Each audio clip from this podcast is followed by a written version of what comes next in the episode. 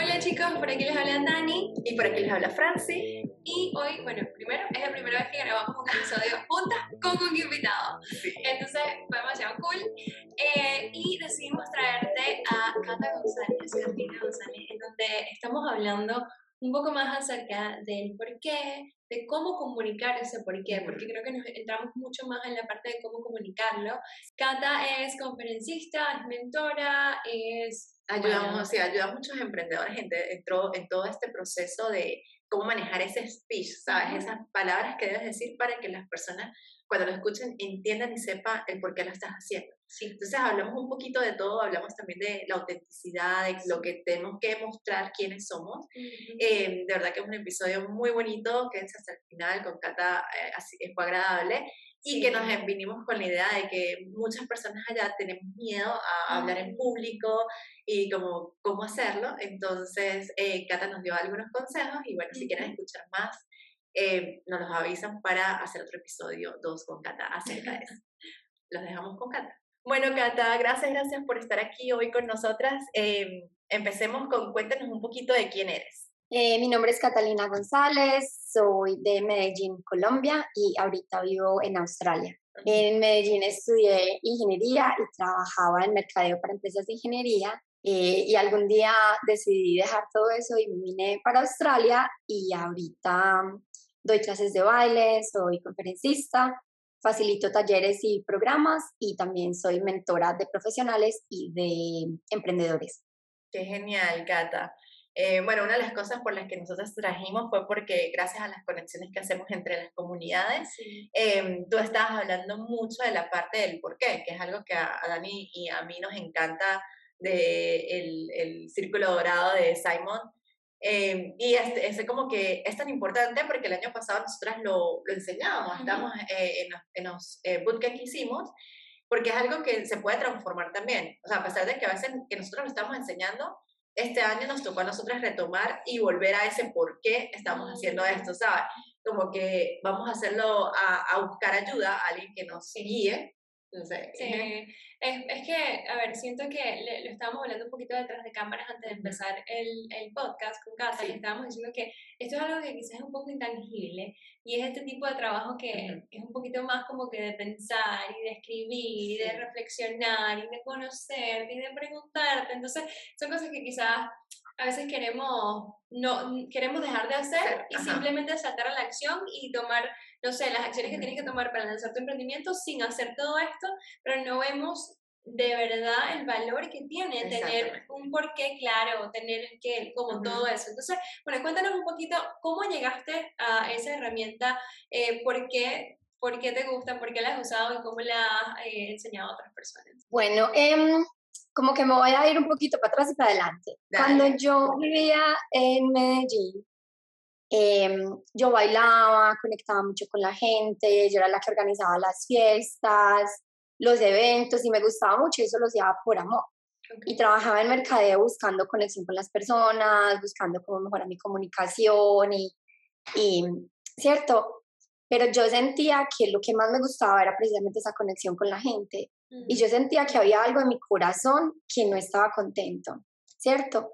Entonces, cuando yo decidí venirme a Australia, en mi corazón yo lo único que decía era, yo voy a ir a hacer lo que se me dé la gana. O sea, eso era lo que yo decía. Yo voy a hacer lo que se me dé la gana y no lo que me toca. O sea, ese fue mi primera, como mi primer llamado que yo tuve en el corazón. Entonces, bueno, me vine para acá y cuando me vine para acá, yo dije, yo solo quiero trabajar con gente y no quiero trabajar sentada en un computador. Entonces busqué trabajo en servicio al cliente y todo eso. Y todo era buscando hacer lo que se me diera la gana.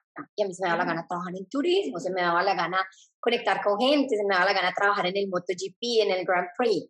Cosas que me divirtieran, cosas que me hicieran feliz, cosas que como que se salieran de la convención de estar pegado a un computador. Y era solamente como un deseo en el corazón y ya, ¿cierto? Entonces después, como en el 2013, yo empecé como en un camino de crecimiento personal en el que obviamente uno primero sana las heridas y perdona a todo el mundo y le pide perdón a todo el mundo y todo eso. Empecé un proceso súper lindo de conocerme mejor, porque yo sentía que yo en Medellín era una persona formada por la sociedad, lo que mis papás me decían, lo que mis hermanitas me decían, lo que mis amigas me decían, lo que la sociedad decía que tienes que hacer. Y yo decía, ¿quién es Catalina sin todo ese montón de cosas alrededor? Y entonces yo dije, yo me puedo inventar quién soy, puedo hacer lo que se me dé la gana, pasar rico, vivir bueno. Empecé también a bailar. Entonces como que yo decía, ya bueno, a mí me gusta bailar desde chiquita, entonces además que aquí hay algo aquí en el baile, ¿cierto?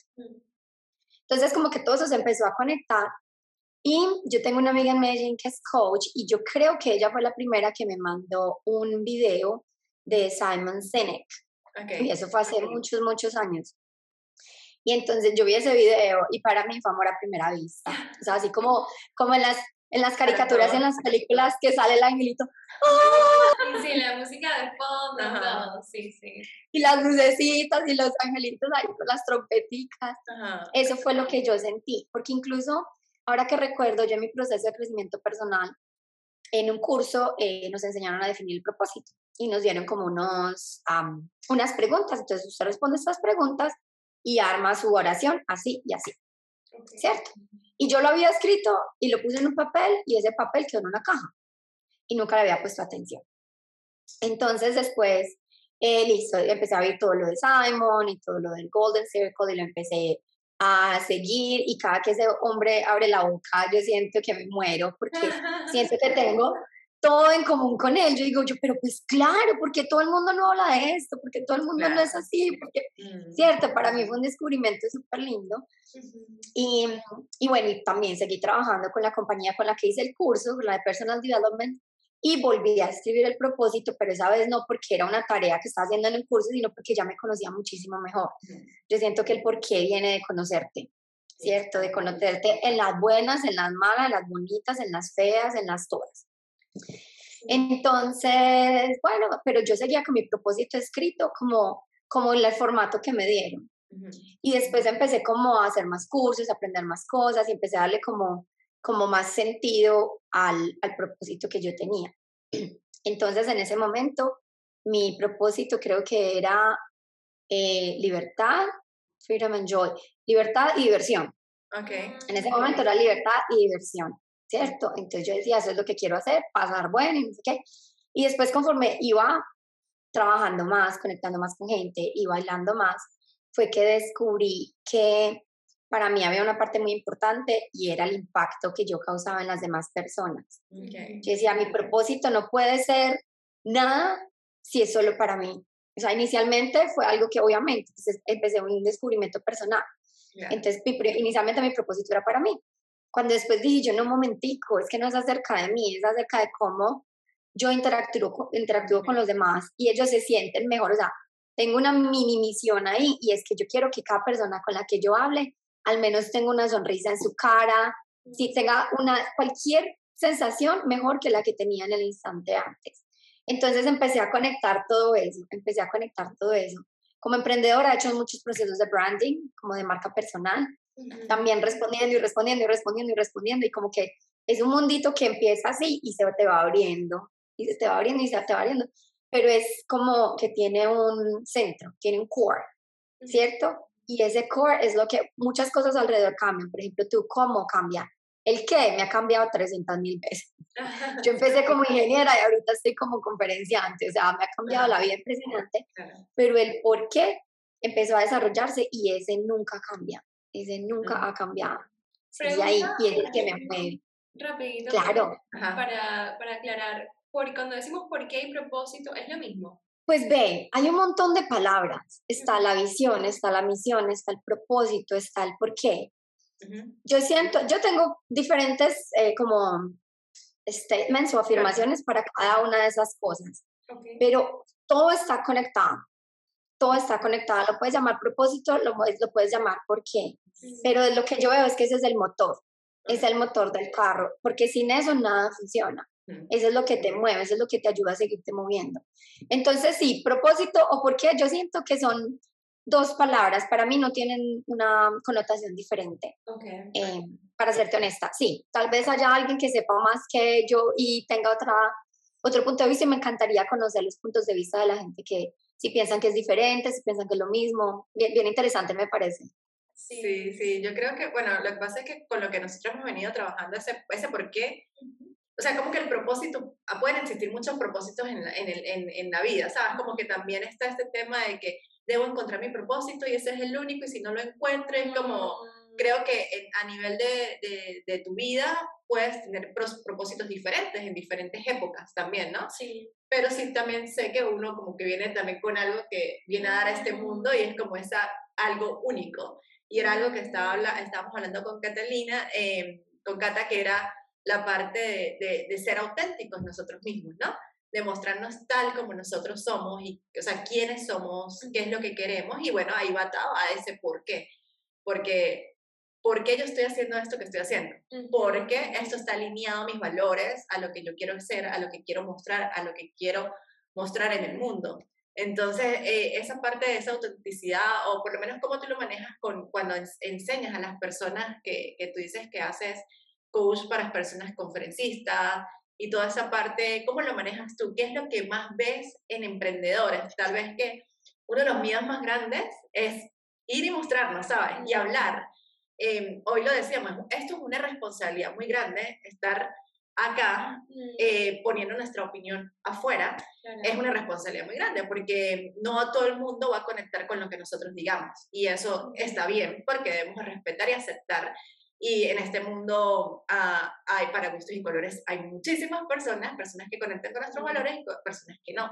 Entonces, a nivel de emprendimiento, que es esto algo que nos cuesta y ser, ¿sabes?, conferencista, yo también sueño, soñamos con ser speaker eh, y de alguna manera eh, hacer el podcast nos ha ayudado a entrenarnos en esa parte de la comunicación. Entonces, como qué tips, qué es lo que tú más manejas o qué es lo que tú más ves en emprendedores cuando vienen hacia ti a decirte que, que los ayude en ese proceso de, de, de convertirse en speaker, de, de, mostrarse. Me parece, me encanta esa palabra porque preciso, yo tengo un libro en mi biblioteca hace por ahí seis años y nunca lo había tocado. Ajá. Y antier como que me salió un poco y lo cogí, me senté a leerlo y es un libro espectacular que se llama Stand Out Ajá. Eh, de cómo se llama en español. Sorry, no tengo ni idea. Es como es, sobresalir. Sobresalir, ajá. Sí, pero quién sabe qué traducción le habrán dado pues como original y no me acuerdo de la autora porque apenas ayer fue que me puse a buscar, pero igual pues igual lo si hacen el podcast se los paso. Ajá, sí. sí, entonces precisamente hablan de que uno como persona y como individuo, uno tiene como ideas, tiene ideas, tiene creencias, tiene filosofías y cosas que uno le quiere regalar al mundo, tiene talentos que uno le quiere regalar al mundo. Entonces yo siento que a veces nosotros empezamos como emprendedores, el camino de emprendedor empieza, eh, por lo general. Yo sé hacer algo y lo voy a vender. Y voy a hacer un negocio de eso y voy a ser independiente. O sea, las motivaciones para ser emprendedor son muy diferentes. Cada uno es muy diferente. Algunas empiezan por necesidad, otras empiezan por amor, otras empiezan porque identifican una necesidad en el mercado. Hay muchas razones entonces es muy importante como acordarse de qué fue lo que lo llevó a uno a ser emprendedor. Entonces a veces piensan que con solo, por ejemplo, sobre todo las que hacen, no sé si están viendo estas areticas tan hermosas, divinas, que son hechas a mano. Entonces una chica que es una artista divina, entonces ella coge y dice, bueno, yo sé hacer esto, lo voy a empezar a hacer y lo voy a vender, ¿cierto? Pongamos ese ejemplo. Pero entonces, claro, uno cuando conoce su arte, uno se dedica a su arte, a perfeccionar su arte, y a veces no se da cuenta que Sí, o sea, tu idea, tu arte, tu talento está acá. Pero tiene mucho valor, sí, pero realmente el valor monetario y mucho valor de reconocimiento, de marca y, y del potencial de volverse en algo enorme viene de tener una mm, audiencia. Viene de tener una audiencia. Entonces, a menos que vos produzcas para un wholesaler o algo así como para un, no sé si dice wholesaler? Dios, mayorista. O algo así que alguien que no sea sino que vos tenga y lo venda, de verdad que uno tiene que salir, uno tiene que mostrarse y uno tiene que empezar a contarle su historia a todo el mundo de qué es lo que hace, ¿cierto? ¿Y qué es lo que hace esa historia más poderosa? El por qué lo haces y el por qué tú, ¿cierto? Entonces, ahí es donde, si no hay claridad de por qué lo hacemos, ¿cierto? Se nos distraemos, se nos van las cosas en el aire, eh, en el momento en que nos enfrentemos con alguna situación difícil nos vamos a caer, entonces ahí es donde el porqué es como esa fuerza que un momentico, que es que yo tengo una intención, yo tengo un propósito, yo tengo un porqué. Y eso es lo que me motiva a que yo voy a hacer la tarea y voy a contactar a la gente y voy a poner el post y voy a, em, a contarle a todo el mundo y me voy a poner networking event y no me va a dar pena contarle a la gente qué es lo que hago.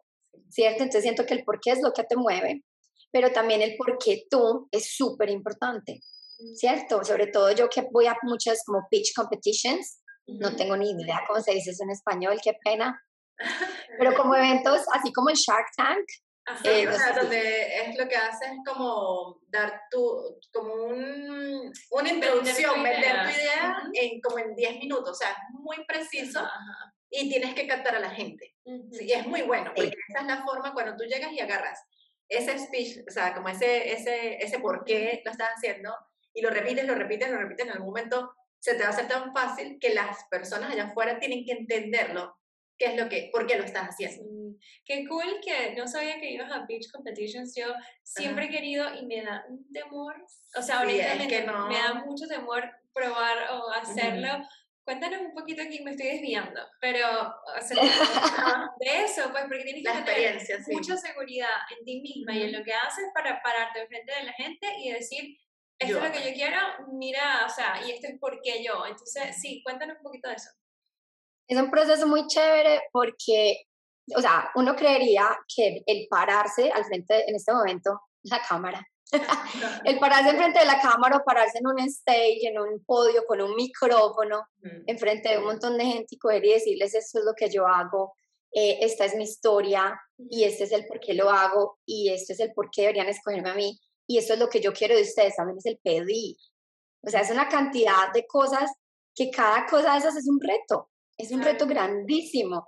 Y antes de eso, vos te tenés que preparar. Yo me preparo por meses cada que hago ese speech y lo escribo y lo escribo y lo reescribo y me dan em, feedback y yo vuelvo y lo escribo y me dan feedback y vuelvo y lo escribo. Es un proceso que no para y uno se acuesta por la noche a dormir y en la, a las 3 de la mañana es como, no, yo tengo que decir así, te paras y escribir. Wow. Es un proceso, el antes de ello es para mí personalmente. Para mí personalmente el antes de es un proceso súper retante porque claro, la gente que te está ayudando a prepararte hace preguntas como, como las difficult questions, como esas preguntas confrontantes que no es como, como, ay no, aquí qué digo, ay no, aquí qué digo. Es la vulnerabilidad de yo decir, esto es lo que yo hago, esto es lo que yo soy. Y uno por lo general cuando tiene un negocio, no tiene todo el corazón y toda la emoción ahí adentro. Entonces todo eso, ahí es donde no es, o sea, ser emprendedor no es una cosa, pues sí, es profesional, sí, pero la cantidad de emociones, ustedes deben saber, la cantidad de emociones y de cosas que pasan por dentro es, es bien interesante.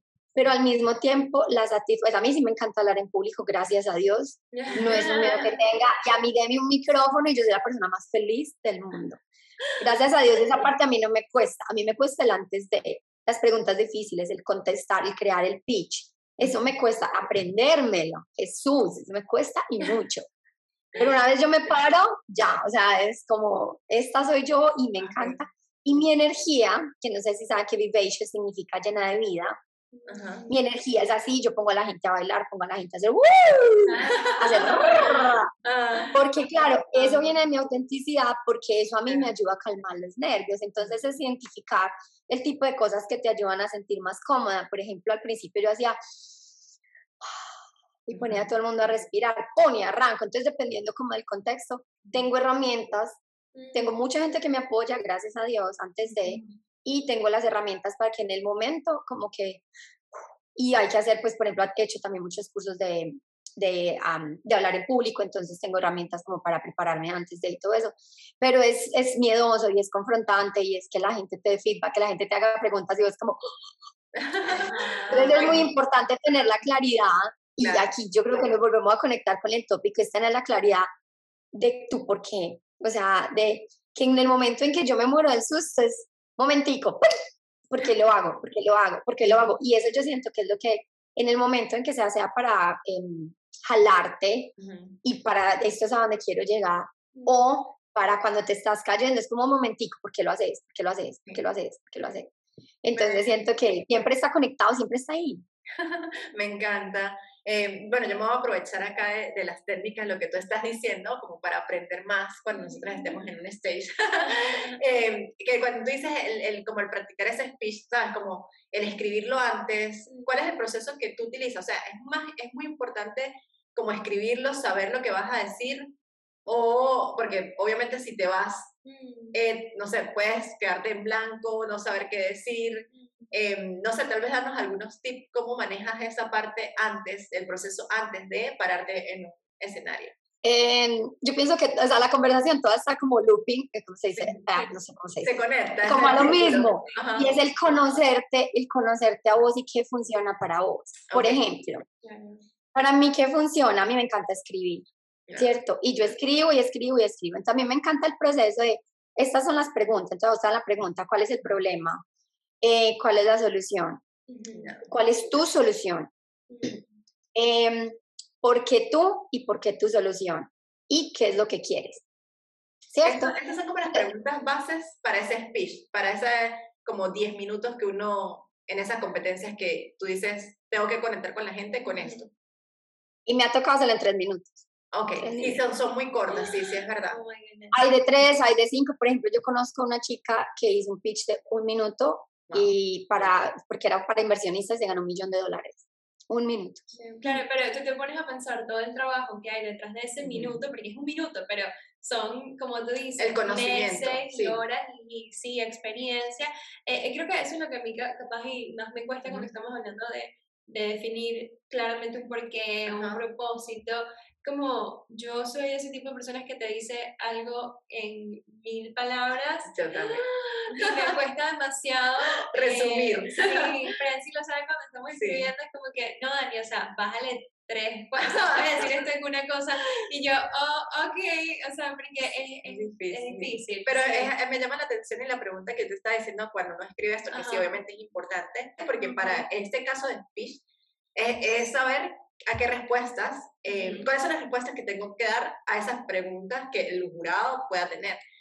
Pero por lo menos a mí escribirlo me cuesta. O sea, yo cuando trato de escribir para hacer un video, por ejemplo, no me va a salir igual a que yo diga como, yo esto es lo que quiero decir, como en mi mente siempre están las ideas y es como, ok, lo suelto. Si yo lo escribo, siento que me pierdo más, porque es como, ah, es que lo tengo que decir como lo escribí. Entonces, para mí era lo que tú decías, dependiendo también del estilo de la persona. Sin embargo, sí veo la diferencia que para un speech, que es esa, ese, ese juego de, de esa, eh, como concepto básico que tienes que tener, pues sí tiene un poquito más trabajo y es algo que como que no se va a, no va a estar cambiando, como esto es lo que yo soy, esto es lo que quiero ser y es como...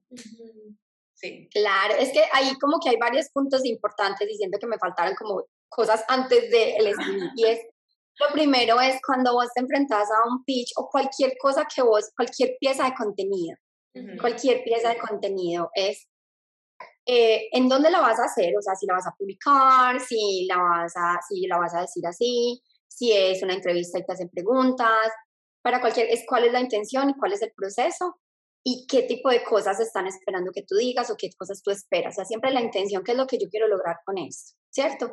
Y cada pitch tiene como ciertas bases, ¿cierto?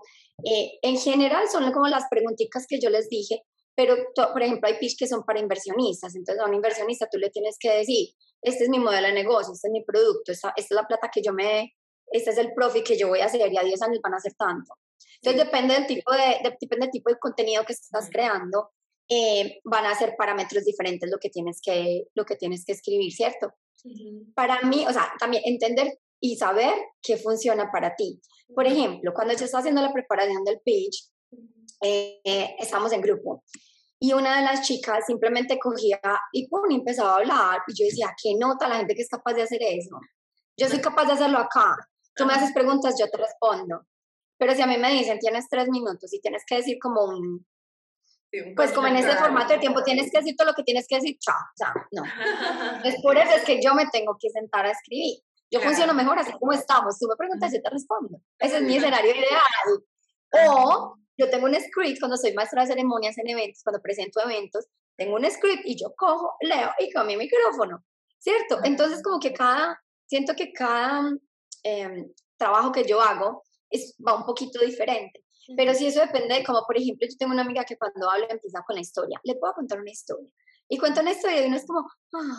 Entonces, cada persona tiene un estilo muy diferente y es conocerte a ti, conocer qué funciona. Por ejemplo, yo me di cuenta que para mí escribir, esta mañana me desperté a las 6 de la mañana, no podía dormir y me senté a escribir un artículo y ya lo escribí, ¿cierto? Entonces es como cómo funcionas vos, o sea, es muy importante que te conozcas y que sabes qué funciona para ti. A mí me funciona tener preguntas y responderlas. Entonces yo empiezo a crear y la intención, siempre la intención detrás de cada parrafito que escribo. Asegurarme el checklist, contesté esto, contesté esto, contesté esto, contesté esto, contesté esto, ¿cierto? Y bueno, digo yo, bueno, yo qué es lo que quiero que sientan, qué es lo que quiero que piensen y qué es lo que quiero que hagan después de escucharme. Mm. ¿Cierto? Eso lo, yo lo tengo en mi cabeza. Entonces yo quiero que al menos en ese momento se sientan felices, conectados y que hagan algo tonto. Que hagan o que hagan o que hagan alguna cosa que nunca pensaron que podían hacer. Eso para mí es muy importante. ¿Cierto? Esa es la parte como del sentir, que sientan como, que, que sientan como, que se sientan inspirados a pensar a reflexionar como, ay, mira, ve, yo nunca había pensado en eso. Eso para mí es vital. ¿Y qué quiero que hagan? Que me apoyen, que me compartan, que me contacten, que me, que me contraten, dependiendo del objetivo del pitch, ¿cierto? Entonces, como que esas son las cositas que tengo en mente. Y también, ¿qué hago? Practicar, practicar, practicar, practicar. Entonces, yo cojo y me paro así como estoy, enfrente de la cámara, y me grabo. Me grabo. Es súper confronte. Eso es muy muy confrontante. Y me paro y me grabo y entonces es como me voy a parar.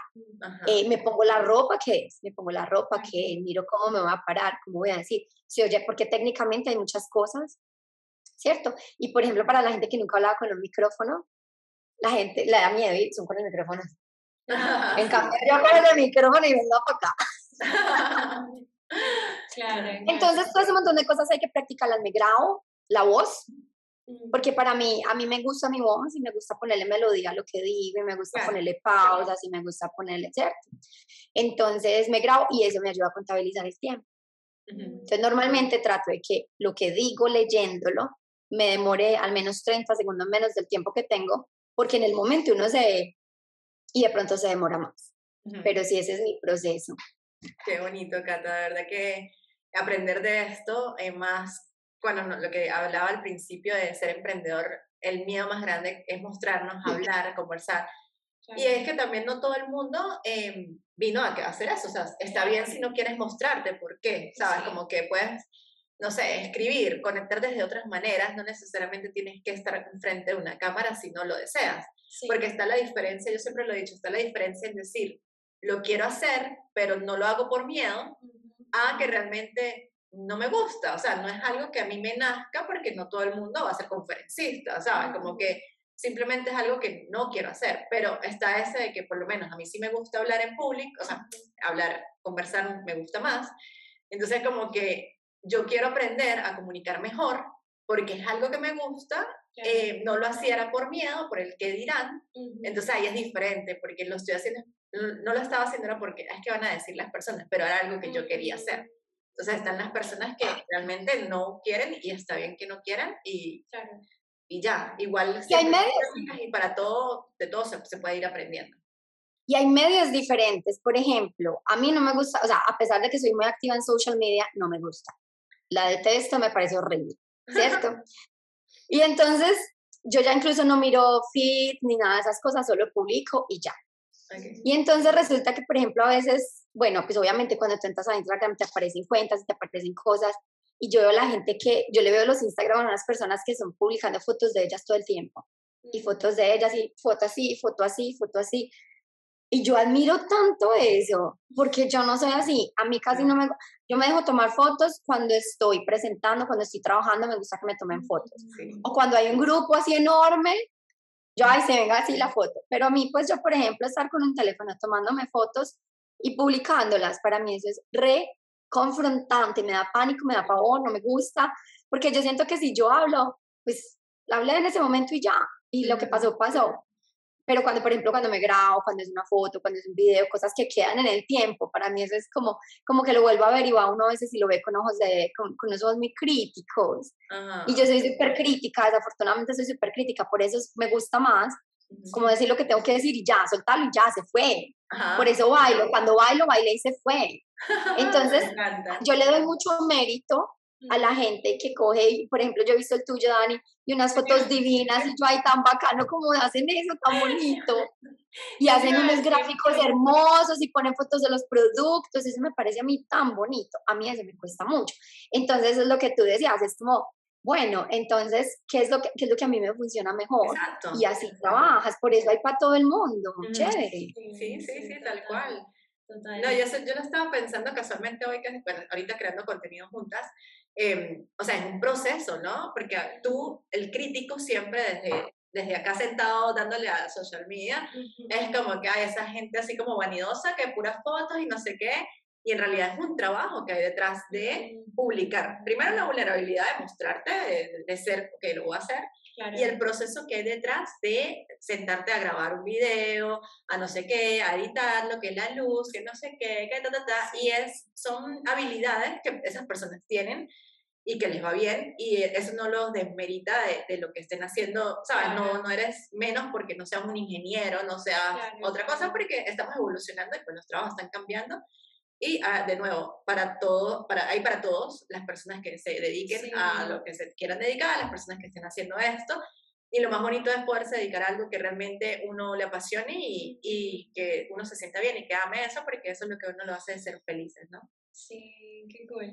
Me, me, gusta mucho, me gusta mucho este tema y qué interesante tu perspectiva de que cuando lo haces así en vivo se va y, ya y no, no queda. Eh, a mí me da más miedo hacerlo en vida real, o sea, como que ir a presentarme porque siento que no tengo control sobre la situación tanto como cuando estoy claro grabando o tomando, o sea, es como Porque uno igual va a editar lo que no le gusta, ¿sabes? Como que se va a decir, voy a hacer esto, pero esto no me gustó, entonces lo edito y sí, entiendo. Sí, entonces, pero qué cool tener esa otra perspectiva y creo que a las personas que quizás nos cuesta un poquito más hablar en público como a mí, pensar en eso, ¿no? De que esto es un momento y ya, o sea, no, se va, no va a quedar grabado, solamente qué va a quedar, cómo hiciste sentir a la persona, qué se llevaron los recuerdos, la, eh, tu esencia, o sea, más allá de cómo tú te veas en ese momento, creo que hay algo más profundo que, que las personas se llevan. Entonces, bueno, eso me gusta mucho verlo así, creo que me puede ayudar un poquito. Qué bueno. Sí, sí, porque nosotros tenemos que hacer las conferencias después, Salgamos de esta Y yo logré ya mi propósito, las hice sentir algo y las hice pensar en algo, ¿no? ya solo me queda el action y es que compartan esto a todo el mundo, ¿no? Ah, sí, así tal cual es. Bueno, Cata, yo creo que ya hemos llegado al final del episodio. Em, pero como a todos nuestros entrevistados nos encanta hacerle una última pregunta, que es, ¿cuál crees, las, cuáles son las tres claves para construir tu sueño, según Cata? Uh, tres claves para construir tus sueños. Eh, yo pienso que lo primero es tener una visión. Ese ¿cierto? tener, tener una visión, es de yo a dónde quiero llegar, mm, ¿cierto? Y qué es lo que quiero lograr. Y eso para mucha gente tiene forma, olor, color, sabor, números y cosas. Para gente como yo tiene fotos y fotos y fotos, ¿cierto? Em, tener una visión, eh, saber el por qué quieres esa visión, qué hay detrás, cuál es el impacto que esa visión va a causar en ti y en las demás personas alrededor. Y la tercera, acción, acción, acción, acción, acción. Uno puede soñar mucho, uno puede soñar mucho y súper lindo, y hacer la meditación y la visualización y la ley de la atracción y uno se para así, nada, súper lindo, pero son componentes. Así como hay gente que hace y hace y hace y hace y no ambiciona. O sea, porque hace las cosas como así, ¿cierto? Entonces yo siento que las tres cosas son importantes, la visión, el por qué y el hacer, definitivamente el hacer. Y así uno haga, o sea, uno quiere hacer todo como en dirección a esa visión, pero a veces uno se desvía y se desvía y se desvía, pero cada componente, cada cosa que uno haga y cada situación a la que te enfrentes te va a llevar de una manera u otra más cerca, sea porque, ups, por ahí no era, o porque, ay, mira, esto me lleva a esto, me lleva a esto, me lleva a esto, me lleva a esto. Como que eso es lo que, lo que veo yo. Tal cual. Atreverse a soñar, yo siento que, eh, por lo menos yo no sé en los países de ustedes, pero yo siento que en, los, en el país en el que yo crecí, como que la vida estaba escrita para uno. O sea, nada se estudie, estudie más, estudie más, estudie más, consiga un trabajo, estudie más. Hace, se tenga casa, carro, beca, viaje, no sé qué, tenga hijos. Y a uno nadie le dijo como, ¿qué soñabas? ¿Qué quieres ser cuando grande? ¿Qué, qué como que soñaba? O sea, a uno nadie le dijo eso. Y a uno nadie le dijo que soñar era posible y que uno puede soñar con lo que se le dé la gana. Y que para que pase, sí, pero ¿cierto? Puede que pase sí, puede que pase no, pero atrévete a soñar. Yo siento que es, que es una cosa que no nos hemos permitido hacer lo suficiente y siento que no es ni siquiera un permiso, siento que es un derecho. Soñar es un derecho. Tal sí, me encanta, me encanta. Gracias, Cata, gracias de verdad por compartir tantas herramientas tan cool y tan esenciales con nosotras. La conversación de hoy fue un poquito de todo, siento que nos estamos dando mucho, mucho valor de, de, todo esto. En cualquier momento quizás es una segunda parte más enfocada en lo de speaker, sería súper interesante que nos cuentes más acerca de eso. Aprender más en los próximos mastermind que hagamos, tenerte también como invitada, porque eso es algo que yo creo que nuestra comunidad puede estar interesados, así que si les encantaría saber más acerca del tema de, exponerte, de hablar, eh, déjanos en los comentarios para nosotros eh, saber y tenerlo en cuenta para próximos episodios o para actividades que hagamos juntos. Claro que sí, chicos. Y si te quedaste hasta el final de este episodio, de nuevo, gracias por estar acá, gracias por escucharnos. Vamos a dar toda la información de Cata para que la contactes y aprendas más acerca de lo que haces en la cajita de descripción, así que ahí lo puedes ir a chequear. Y bueno, yo creo que listo, nos vemos entonces. Sí, el próximo martes. Gracias, chao, chao.